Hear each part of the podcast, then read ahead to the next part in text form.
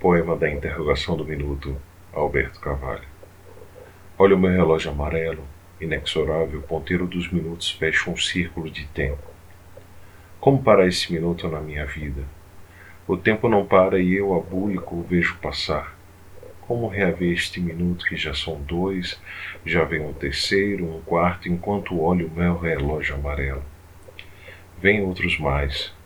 Muitos outros virão, eu sei, num minuto poderia estar minha revelação, poderia haver o orgasmo não, no maior amor.